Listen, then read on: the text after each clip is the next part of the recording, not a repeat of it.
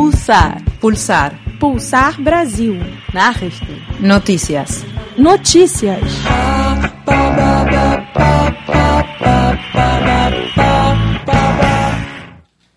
Nuevo representante de AMARC en Brasil. La Asociación Mundial de Radios Comunitarias, AMARC, se reunió en Brasil en asamblea por novena vez, esta vez en Río de Janeiro, entre el 11 y el 14 de agosto. Durante un fin de semana, militantes que luchan por el derecho a la comunicación de cinco regiones del país discutieron cómo llevar adelante la gestión de la asociación por los próximos dos años. Nuevos representantes fueron elegidos.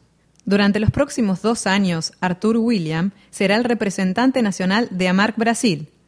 También fue electo un nuevo consejo formado por cinco personas, representantes de radios comunitarias y asociaciones de mujeres. Denise Viola fue elegida como representante de la red de mujeres de AMARC. Denise se destaca por la militancia de las mujeres en la búsqueda de la igualdad de género en la comunicación y en la sociedad. Ella cree que todavía hay necesidad de una mejor articulación de la red de mujeres de AMARC con otras organizaciones y movimientos feministas. También dice que en los próximos dos años el principal reto será fortalecer la organización interna de la red de mujeres. El desafío principal continúa siendo la rearticulación de la red. La gestión anterior, que tuvo a Rosy Castillos al frente de la red de mujeres de AMARC, consiguió restablecer el contacto con las redes de mujeres de AMARC en América Latina y el Caribe.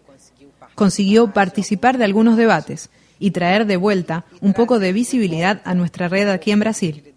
Sin embargo, hay también un desafío interno, que es el de rearticular la red de mujeres aquí dentro de Brasil y hacer una aproximación con otras redes. Como un desafío para las radios comunitarias de Brasil, Arthur William, el nuevo representante nacional de AMARC, destaca la lucha por construir el nuevo marco regulador de las comunicaciones en Brasil.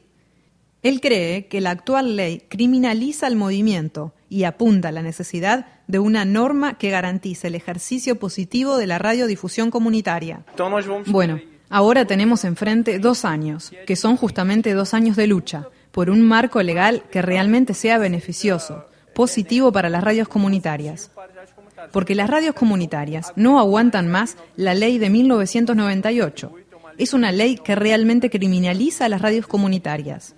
A eso es precisamente a lo que tenemos que apuntar, para una perspectiva de ley que realmente garantice el ejercicio positivo de este servicio público que es la radio comunitaria.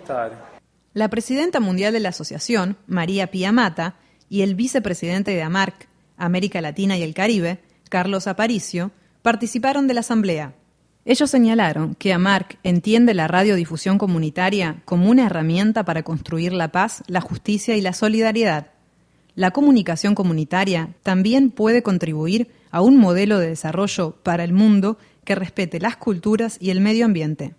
Alrededor de 40 personas participaron de la asamblea. La carta final de la novena asamblea de AMARC en Brasil afirma el compromiso con la lucha por la democratización de los medios de comunicación y el derecho humano a la comunicación por medio de las radios comunitarias y los medios de comunicación asociados.